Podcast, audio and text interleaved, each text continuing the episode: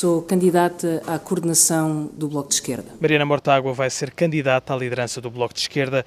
Ao enumerar razões, há uma que se destaca: a maioria absoluta do Partido Socialista. Que o governo da maioria absoluta do Partido Socialista desistiu e que só atira promessas para cima dos problemas.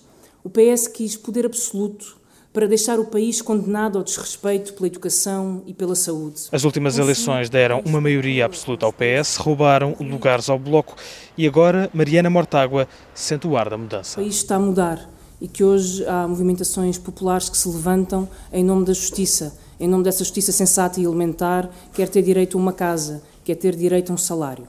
O Bloco de Esquerda levanta-se ao lado de todos esses movimentos. Acusa a direita de estar vazia de soluções e o PS de se esconder atrás de um trunfo, o medo de uma coligação com o Chega. Eu espero que António Costa ouça bem que a política do medo não pode vencer e que não basta pôr um espantalho à porta para poder governar contra as pessoas. É preciso fazer muito mais que isso. E essa é a tarefa do Bloco de Esquerda. Em maio, o Bloco de Esquerda escolhe um novo líder, mas Catarina Martins andará por aí. Este impulso renovado do Bloco de Esquerda tem a marca de Catarina Martins.